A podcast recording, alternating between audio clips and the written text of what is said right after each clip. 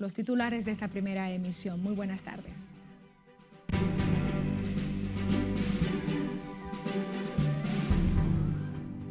Policía Nacional incautó más de 30 mil machetes, puñales y otros tipos de armas blancas en los últimos seis meses. Partidos políticos dan toques finales a los documentos de presentación de alianzas de candidaturas en el nivel municipal. RD, ¿a quién vamos a rescatar? Si nosotros somos los que hemos estado rescatando el país. Legisladores oficialistas restan importancia al acuerdo opositor de rescate RD. Llamado a huelga en el Cibao se desarrolla con timidez mientras la zona continúa militarizada. Se cumplen 22 años de la tragedia aérea del vuelo 587 en Nueva York, que enlutó a más de un centenar de familias dominicanas.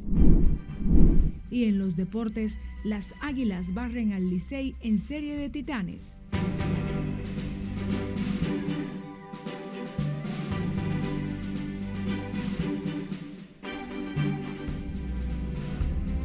Hola, muy buenas tardes. Gracias por sintonizar la Red Nacional de Noticias. Soy María Cristina Rodríguez.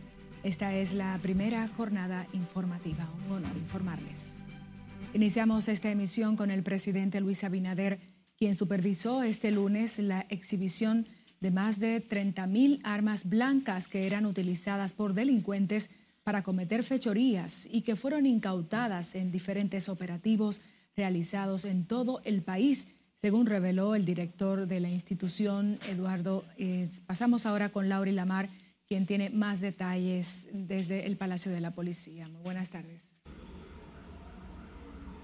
Gracias, buenas tardes. Las armas blancas fueron mostradas al mandatario en la explanada frontal de este palacio policial, previo a la acostumbrada reunión que cada lunes encabeza el jefe de Estado en el seguimiento al plan de seguridad ciudadana. puñales, cuchillos, lengua de mime. El director policial explicó que las armas fueron ocupadas en los últimos seis meses del año en curso como parte de los trabajos preventivos que realiza la uniformada para garantizar la seguridad ciudadana. Constituyendo esto un gran reto para la institución, el cual mantendremos sin desmayo, ya que constituye nuestro rol ante la sociedad. El general Ten dijo que estas armas cortopunzantes eran utilizadas por delincuentes para cometer fechorías y atentar contra la vida de los ciudadanos. Y continuaremos trabajando sin descanso. La Policía Nacional 24/7 estará en la calle trabajando en contra de la delincuencia para proteger a los ciudadanos de buena voluntad, honestos, serios y responsables de este país. Durante la exhibición de las armas, además de los altos mandos militares y policiales, estuvo presente el recién designado director de la Policía Nacional, Ramón Antonio Guzmán Peralta, quien a partir de mañana martes asume las riendas de la institución del orden. El director de la policía insistió en que la institución del orden continuará sin descanso, atacando la delincuencia y el crimen organizado para garantizar la paz y la tranquilidad a la población. De mi parte es todo retorno al estudio. Gracias, Laura Lamar, en directo. Y en la marginal de Santo Domingo Este, choferes del transporte público y motoconchistas llamaron a las autoridades a intervenir la zona debido a un aumento de los hechos delictivos. Aseguran que los delincuentes aprovechan el caos vehicular para cometer diversos delitos, como ocurrió el pasado sábado, donde desconocidos asaltaron a varios conductores y pasajeros cuando estaban varados en el tapón.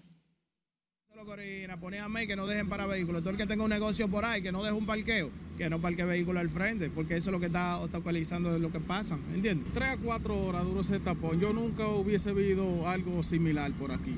No sé lo que pasó ayer. Nos afectó mucho porque a veces los pasajeros se quedan por ahí adentro, para el puente se quedan, ya usted sabe. Agregaron que el tránsito vehicular es caótico en la avenida marginal debido a los estacionamientos paralelos en franca violación de las señales de tránsito. Esta noche, cuando el reloj marque las 12 de la noche, la Junta Central Electoral emite ya el plazo de vencimiento de la prórroga otorgada a los partidos políticos para que depositen las alianzas a las que arribaron con otras organizaciones partidarias en el nivel municipal. Tenemos a Siledis Aquino con más en directo. Buenas tardes, Siledis. Buenas tardes, así es. La presentación de las alianzas de candidaturas en el nivel municipal. Los partidos deben hacerlo ante la Junta Central Electoral a través de una plataforma que ha habilitado el organismo. El proceso ha ido bastante bien. Los principales partidos dan los toques finales para presentar antes de que venza el plazo a la Junta Central Electoral las alianzas de escogencia de los alcaldes, regidores, directores de distritos municipales y vocales en las elecciones de febrero próximo. Se han tomado medidas, los partidos estamos trabajando y no creo que haya necesidad de ir más, más allá de la, de la medianoche. Creo que estará todo listo a medianoche, que habremos concluido los partidos, tanto aquí como los partidos que están en otras partes, en sus locales, en otros lugares, haciendo su documentación.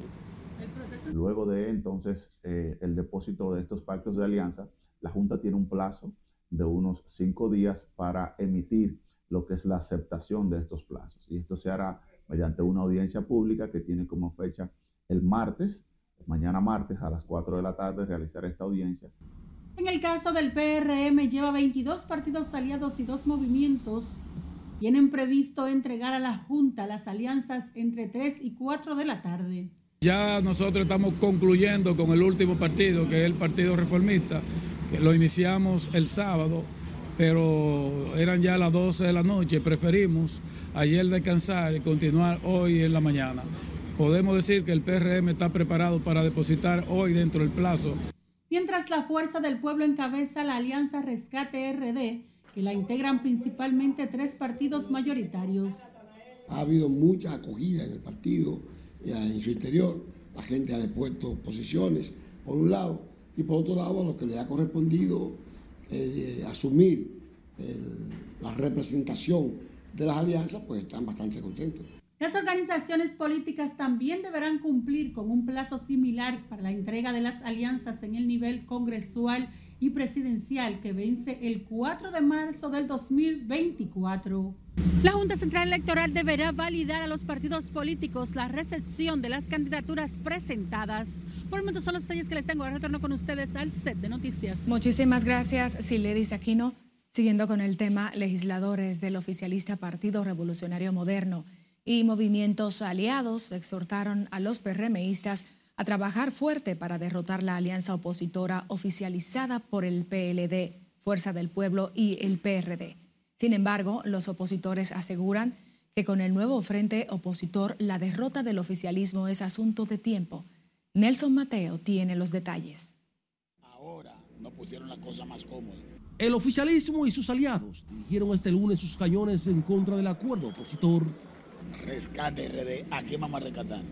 Si nosotros somos los que hemos estado rescatando el país del hoyo y, y, la, y de la debilidad institucional que recibimos como país. A nosotros no nos preocupa, en lo absoluto nos preocupa, porque previo a esa alianza, eh, los propios supuestos líderes de la misma, el presidente Danilo Medina, dio unas declaraciones demoledoras que se pueden entender que es un llamado a que no participen. Sin embargo, para la oposición el convenio político que abarca los planos congresuales, municipal y presidencial en segunda vuelta cambia el panorama.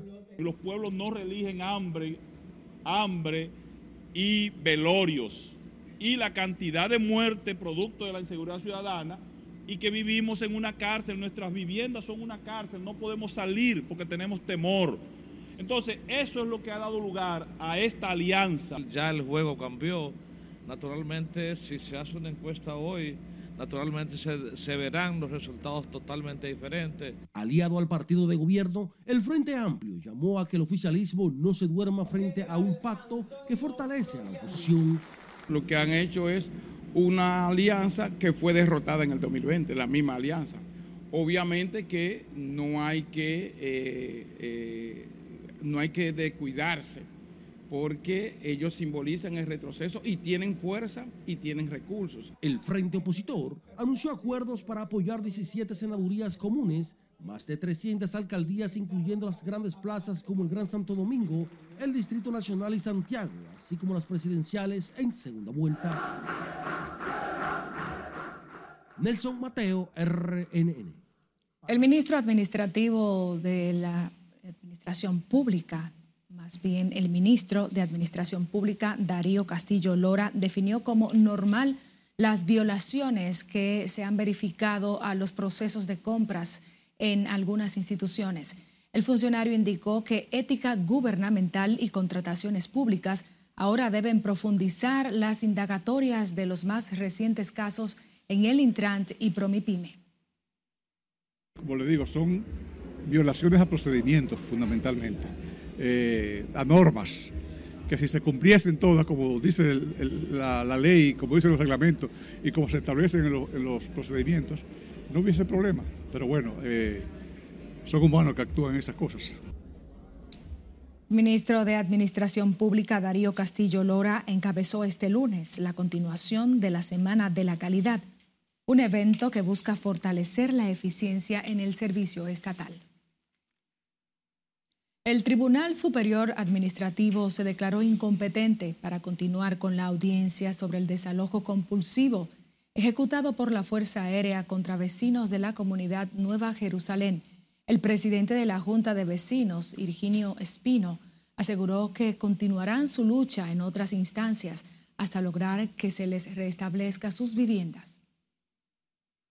Hemos estado haciendo una lucha justa, hemos estado solicitando al Estado Dominicano, al presidente de la República, que se conduela de esta comunidad de más de 3.000 familias que cohabitamos en la comunidad de Nueva Jerusalén por más de tres décadas. Pero lamentablemente las autoridades nos han estado dando la espalda. Hemos sido desalojados, ya han, tumbado 14 viviendas. Ahí hay unos, unos póster que están los avaliados, hemos sido golpeados. El Tribunal Administrativo envió la audiencia por desalojo al Tribunal de Tierras tras decirse incompetente para seguir con el proceso que envuelve a más de 3.000 familias afectadas. Y tras la pausa a 22 años del trágico accidente 587, permanece el dolor en familias dominicanas. 53 niños permanecen ingresados en el hospital Robert Reed por posible dengue.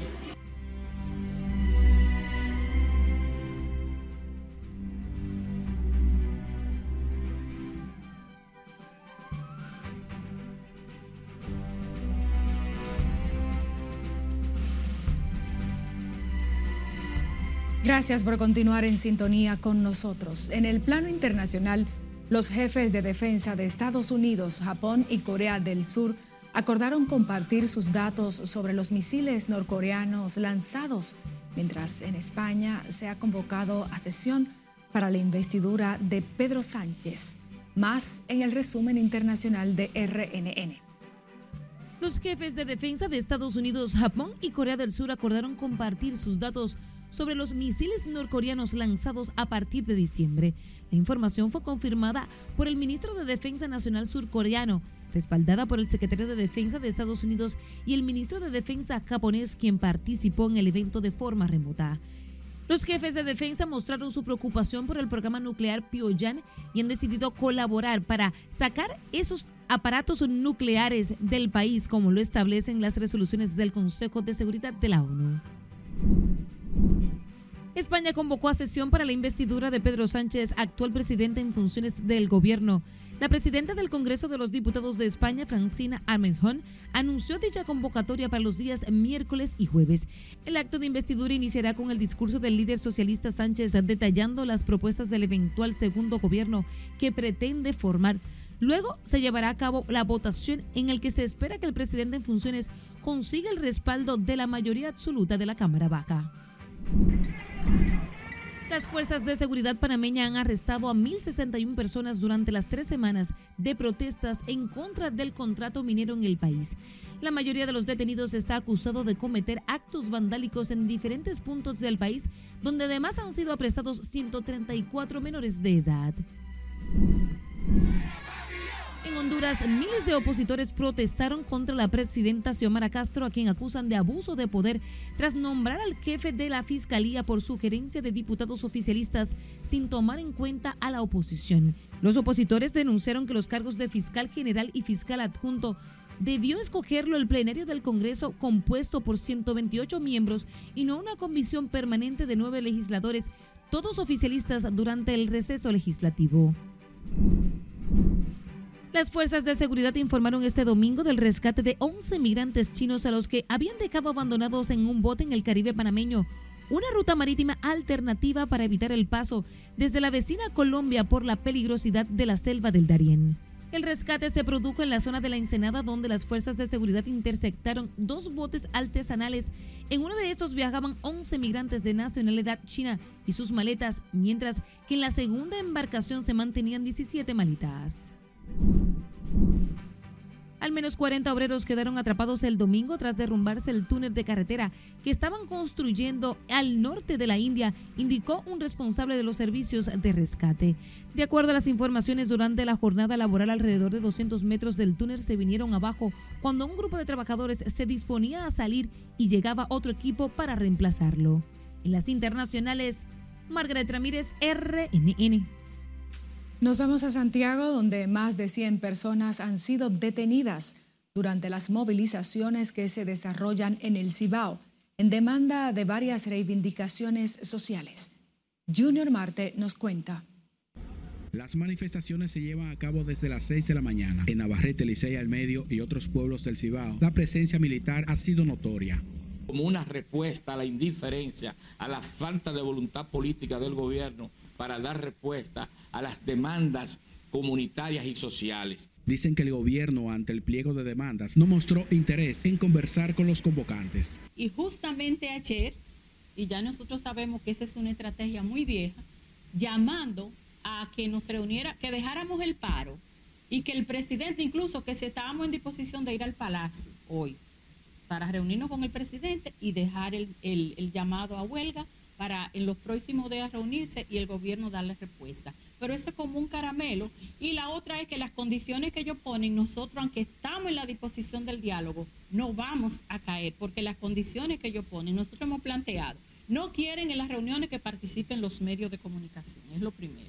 Lo segundo, no quieren veedores ni veedoras en ese encuentro.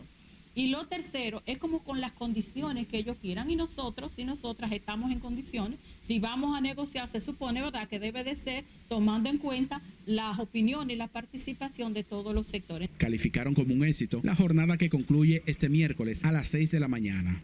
Eh, de retomar la semana que están ahí, que no son inventos, pero sobre todo, después que militarizan a todas las provincias, y comienzan entonces quieren llamar a que y que nos desplacemos nosotros. Adiós, pero el presidente está cada rato en Santiago, dice que es la provincia que más invierte, pues que llegue, que aquí estamos en la disposición de retomar las demandas.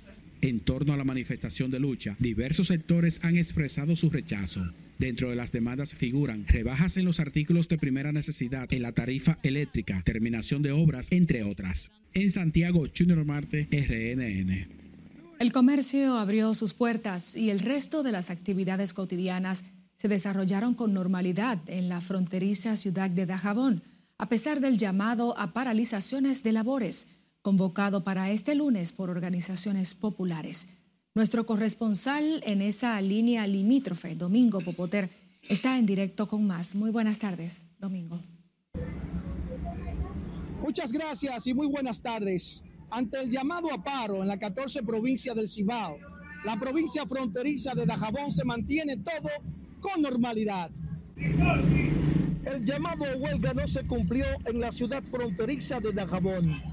El activismo comercial inició bien temprano y el tránsito se desarrolló con normalidad que no, que no hay nada, no hay obstáculos, no hay basura ni nada de eso. ¿No se siente la jabón? No, no, no, no. ¿El flujo de pasajeros cómo ha estado? No, ha estado un poquito eh, lento, porque tú sabes que la gente menciona huelga, se, se restringe de viajar.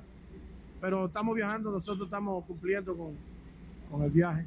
Profesores y estudiantes asistieron con regularidad a los centros educativos. No, no, aquí está todo tranquilo, aquí estamos todo el mundo haciendo lo que tenemos que hacer, aquí no, aquí no hay ninguna novedad, gracias a Dios. Todo normal, todo normal. Sí. Incluyendo las actividades educativas. Sí, todo, todo, todas las actividades aquí en están normales. Por el cierre de la frontera que mantiene Haití, en rechazo a las restricciones del gobierno dominicano, el mercado fronterizo de Dajabón continúa nulo en sus operaciones comerciales. De momento es todo lo que tengo desde la provincia fronteriza de Dajabón. Soy Domingo Popoter. Ahora paso con ustedes al set de noticias. Muchísimas gracias, Domingo Popoter, desde Dajabón.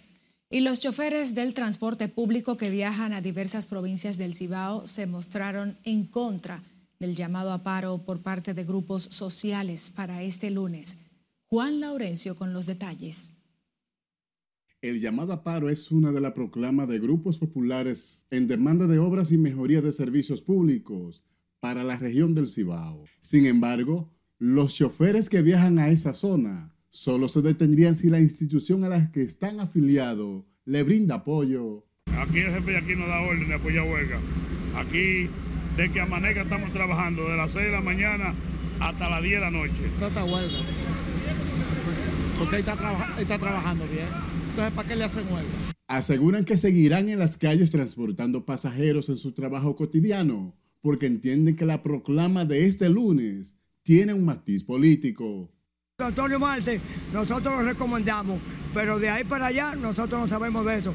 Los grupos populares que convocaron a paro para este lunes exigen al gobierno la terminación de escuelas, mejorar el suministro de agua potable y los servicios médicos. Además, la construcción de hospitales y otras obras que según ellos están paralizadas, pero algunos guagüeros califican la convocatoria como una presión política. Juan Laurencio, RNN. Y directivos de la Asociación Dominicana de Profesores en San Juan denunciaron hoy una serie de anomalías que, a su juicio, afectan el sistema educativo en esa provincia. Julio César Mateo con la historia. Según los ADPistas, en la actualidad hay varios maestros cancelados sin ninguna justificación. Esas cancelaciones masivas, que ayer yo estuve en el ministerio como presidente de esa comisión para ver qué vamos a hacer con 500 y pico de maestros cancelados, bloqueados. Se quejan de que han arribado a varios acuerdos con las autoridades, pero estas no han cumplido. Hacemos un llamado a los padres y amigos de las escuelas, a las AMAI, que sepan que el maestro quiere trabajar, pero que ha sido provocado por el director de distrito y por el director regional para que los maestros tengan que salir a la calle. La falta de docentes en varias escuelas y liceos figuran también entre las problemáticas denunciadas por el gremio magisterial. Tenemos también falta de docentes. Hace dos años nosotros presentamos 56 plazas, o sea, espacio para docentes, y aún así el distrito y regional dicen que no hay plazas en el distrito ni la regional. Pues yo invito tanto al distrito 05, a la regional 02, que vayamos escuela por escuela a hacer ese levantamiento y van a dar, si no con las 56, con 60 o más plazas vacantes que tenemos en ese municipio. Expresaron que en la actualidad muchas escuelas no disponen de baños para estudiantes y profesores, por lo que han tenido que improvisar letrinas. En la escuela Raquel Amador, que fue la que ustedes vieron en el video, todavía en estos tiempos no hay las condiciones mínimas para laborar. Esa escuela está en condiciones infrahumanas. En estos tiempos, en estos tiempos todavía hay retrete, que la prensa lo pudo visualizar. Los directivos del gremio magisterial afirmaron que si sus demandas no reciben respuestas de parte de las autoridades, en los próximos días iniciarán una jornada de lucha que incluirá la paralización de la docencia. En San Juan de la Maguana, Julio César Mateo, RNN. En otra información, el Instituto Duartiano calificó como una provocación peligrosa por parte de grupos haitianos los últimos incidentes en la frontera y criticó la indiferencia de organismos internacionales y grandes países. Siledis Aquino tiene la historia. El irrespeto por parte de ciudadanos haitianos se está manifestando cada vez con mayor desparpajo. La frontera dominico-haitiana ha sido escenario de varios incidentes, los más recientes en Dajabón, con vulneración de las pirámides que marcan la división entre los dos países. El percance ha hecho reaccionar al Instituto Duartiano, que lo atribuye a grupos haitianos que promueven la provocación. La alta preocupación que le embarga ante la tensa y delicada situación que prevalece en la frontera dominicana con Haití, la cual se ha venido agravando como consecuencia de las abiertas actitudes de provocación que impulsan importantes sectores haitianos lo que evidencia su interés de generar confrontaciones que pueden alcanzar ribetes de acciones armadas que hagan peligrar nuestra seguridad. En ese sentido, Wilson Gómez acusó a organismos internacionales y a las autoridades haitianas de ignorar la situación, lo que agrava la posibilidad de enfrentamientos. Es criticable que los organismos internacionales como la OEA y la ONU a la fecha no hayan pasado de promesas demagógicas mientras la situación ya alcanza un nivel elevado de peligro para nuestra estabilidad, sin ninguna evidencia de que haya la más mínima preocupación en la comunidad internacional, incluyendo las grandes naciones como Estados Unidos de América, Francia y Canadá. En otro orden, los suartianos pidieron establecer responsabilidad del desorden desbordado ocurrido el pasado mes en la zona colonial, donde demandaron la instalación de cámaras y seguridad permanente. Pues a la fecha no hay ningún informe oficial en respuesta a estos desmanes. No se ha informado nada con relación a los responsables de estos vergonzantes acontecimientos, los cuales sembraron la inseguridad en las calles coloniales, violaron el domicilio de familias, alteraron la paz de viviendas y establecimientos comerciales. El Instituto Duartiano resaltó la importancia de mantener la defensa de la soberanía dominicana. Sila Disaquino, RNN. La Universidad APEC anunció la celebración del primer Congreso Internacional para Estudiantes, denominado Innovación y Oportunidades en la Era Digital, iniciativa que busca encarar los desafíos globales que plantea el uso de la inteligencia artificial y las nuevas tecnologías. El Congreso Internacional, dirigido a estudiantes y personal docente, se llevará a cabo durante los días 20, 21 y 22 de noviembre, con la participación de expertos internacionales en las áreas académicas, científica y empresarial. Que dentro de las actividades concebidas para generar una experiencia innovadora y de carácter internacional en nuestros estudiantes, que les ayude a generar un know-how y un networking internacional, experimentando y conociendo nuevas tendencias y oportunidades en el contexto contemporáneo, ha concebido un evento con la participación de profesionales y conferencistas académicos de prestigio internacional. La Universidad APEC anunció además la implementación de la plataforma de educación y aprendizaje en línea Coursera que permitirá a los educandos desarrollar competencias desde una perspectiva macro de universidades de prestigio internacional con más de 8.000 cursos libres de costo.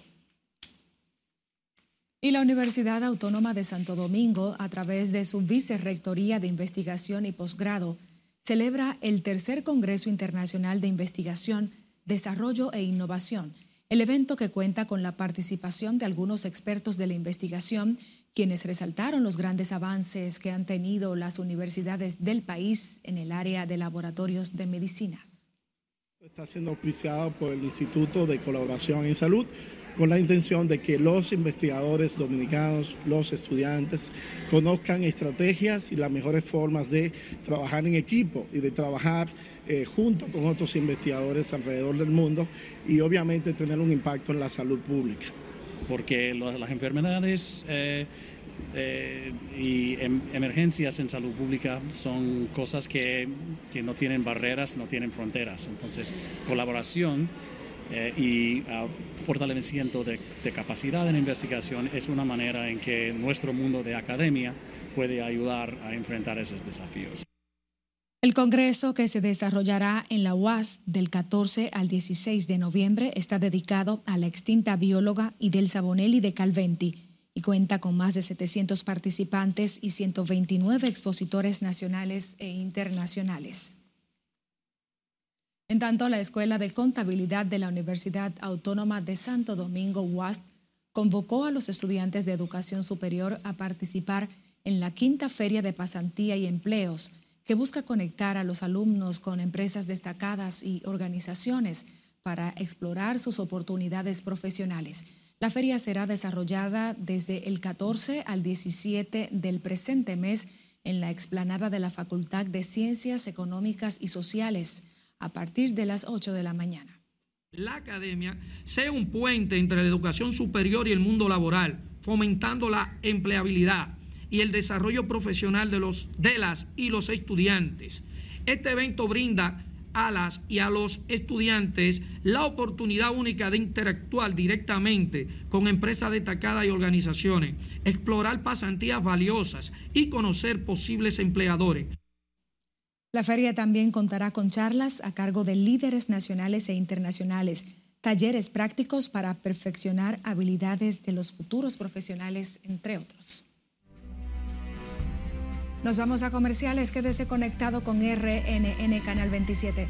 Recuerde que puede también enterarse de la actualidad a través de nuestras redes sociales. Síganos.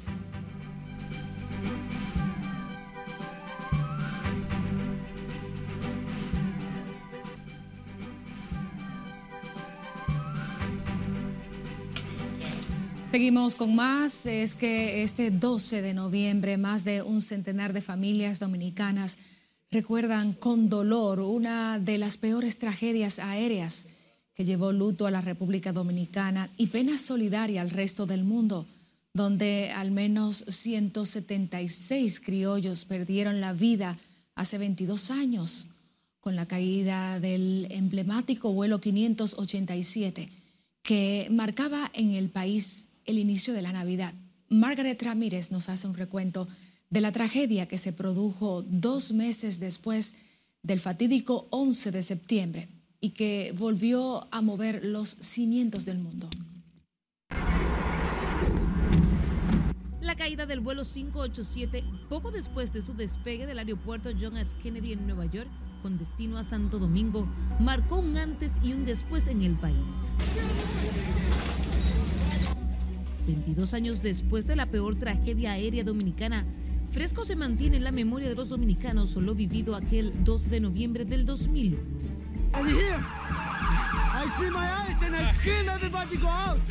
Aquel vuelo, un referente icónico de aquellos tiempos, marcaba el inicio de la Navidad en el país, con la llegada de cientos de criollos que aprovechaban las festividades para compartir en familia. El famoso vuelo 587 de American Airlines contaba hasta con una canción popular que puso a bailar a muchos.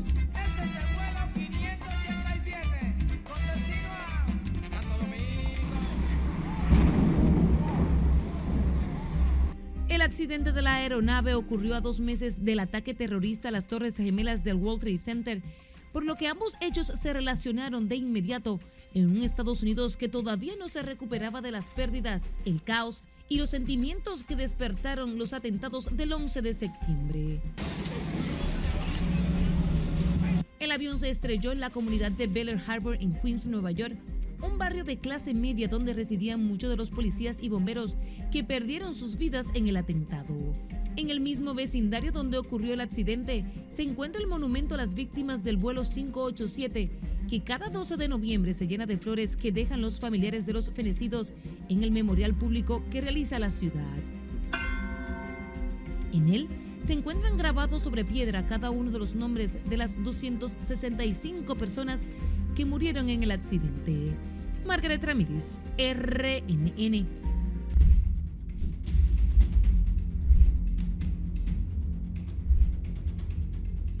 La entrada y salida de pacientes sospechosos de dengue persiste en el hospital Robert Reed Cabral, donde permanecen 53 niños ingresados por síntomas febriles, sospechosos de la enfermedad que este año ha arrebatado la vida a 19 menores de edad. Nuestra compañera Liliani Martínez con más desde este centro de salud. Buenas tardes, Liliani. Gracias, así es. Del total de pacientes hospitalizados en este centro de salud, siete fueron internados en las últimas 24 horas. Dengue está acabando, hay que cuidar los niños. Está peligroso esto. Mientras decenas de padres saturaban los pasillos de consulta y las emergencias para atender a sus hijos con síntomas sospechosos de dengue y otras afecciones de salud. Porque anteriormente, o sea, el dengue siempre ha estado, pero como que ahora en esta temporada ha sido como, como más de lo normal. O sea, se han visto más casos y eso. Entre algunos progenitores se mantiene la atención por el brote de la enfermedad transmitida por mosquitos que ha afectado a más de 17 mil personas en el país. La prevención comienza en casa, entonces en eso habrá mucho, ha habido mucho descuido. Los padres de la comunidad también, con los desperdicios y el poco cuidado. Sí, la situación del dengue está, está crítica, sí. Hay que hacer algo con eso porque no se puede. Otros abogaron por mejores atenciones médicas ante lo que consideraron un desborde de la enfermedad febril. Que así que lleguen a un centro, no es que vamos a darle acetaminofén en la casa, darle acetaminofén y llévatelo para la casa, como me ha pasado a mí, que llevo la niña la niña con un dolor de cabeza fuerte, le, le da una acetaminofén y ya lleva atrás para la casa. De acuerdo con la última semana epidemiológica, fueron registrados 1.200 casos de dengue en todo el país. Esta es toda la información que tenemos. Regreso contigo al set de noticias. Muchísimas gracias, Liliani Martínez.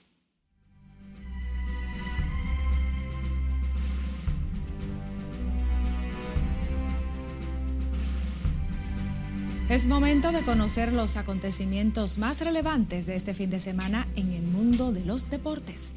Con nuestra compañera Joana Núñez. Buenas tardes y bienvenida. Muchísimas gracias María, saludos a los amigos, bienvenidos a los deportes y vámonos de inmediato a Nueva York, en el City Field, hogar de los Mets. Allí las Águilas Ibaeñas barrieron, sacaron las escobas en los tres partidos de exhibición del fin de semana, la serie denominada Titanes del Caribe. Está el histórico cuadrangular de Carlos Paulino, primero de esta serie, que aparentemente tendrá mucho futuro. Y ya los organizadores están recibiendo incluso llamadas hasta de los Yankees con interés de montarla en su estadio. El partido pasó 9 a, 9 a 6, ese último choque de la barrida. Viernes y sábado 3 a 0. Los Tigres casi no hitter el sábado. Rompió el prospecto Orelvis Martínez y en esos tres días asistieron más de 90 mil fanáticos. O sea que al sentido general fue todo un, éxito la serie. El primer día 25 mil, un tanto flojo para la capacidad del estadio de más de 35 mil y el frío que hacía en Nueva York. Así que el ambiente dominicano se vivió allí, esta Polonia con la escoba, la aguilita, el trofeo.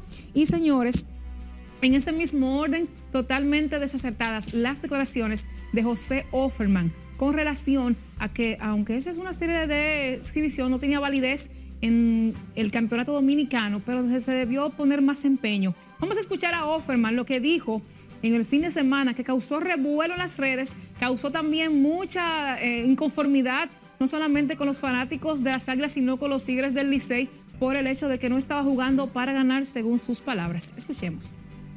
Yo no estoy jugando un juego ah, para ganar, yo estoy jugando un juego para que cada uno de estos muchachos eh, pasa el momento, como he dicho.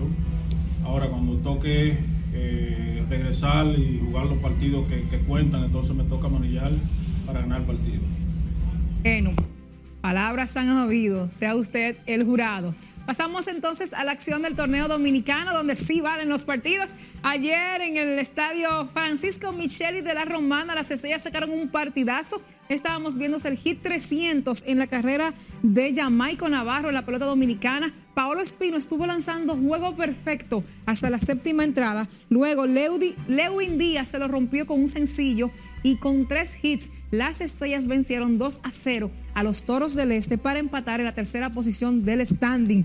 Así, Dairon Blanco, ese jugador tremendo cubano que debutó el pasado viernes, remolcó con imparable la primera vuelta de este partido y luego anotó la segunda para llevarse el triunfo los verdes. Pasamos al Estadio Quisqueya, Juan Marichal allí los Leones recibían la visita de los gigantes del Cibao que siguen indetenibles.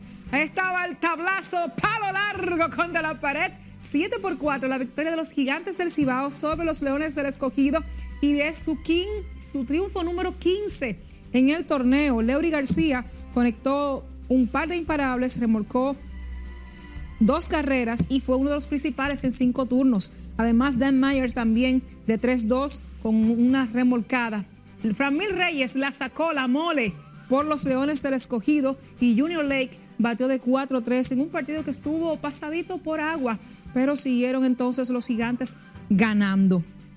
Hoy hay solamente un partido. En San Francisco de Macorís, y específicamente se está desarrollando un paro en la zona del norte. No hay juego. Lidón muy sabiamente decidió suspender el partido de esta noche entre Toros y Gigantes por esta huelga que se desarrolla en el Cibao y que está afectando San Francisco de Macorís. Será eh, reagendado este encuentro más adelante. Pasamos entonces al partido para hoy, el único de la jornada, a las 7 y 15. Un encuentro reasignado específicamente. Este se estaba jugando el pasado jueves por lluvia, fue suspendido. Cuando las estrellas ganaban 5 a 0 en el segundo episodio, se va a jugar nuevamente desde cero ese partido a las 7 y 15 de la noche entre estrellas y leones en el Quisqueya. Pasamos a grandes ligas, señores. Joe Espada oficialmente ha sido nombrado como nuevo dirigente de los Astros de Houston se acaba de presentar en una conferencia de prensa en el Minute Park, el estadio de los Astros de Houston, luego de seis campañas como coach de banca, asistente de Dusty Baker, quien se retiró ya como dirigente de grandes ligas. Así que el nuevo boricua, Joe Espada, de 48 años, se dirigirá a los Astros de Houston a partir de la próxima temporada. Con esta información terminamos los deportes por este día, mi queridísima María. Adelante, vaya, estamos de rojo hoy. Así es, al igual que parte de los colores institucionales de la Red Nacional de Noticias, rojo pasión, rojo amor, como todo lo que nosotros somos como familia. Despedimos esta primera jornada informativa. Gracias, Joanna. Les deseamos feliz tarde.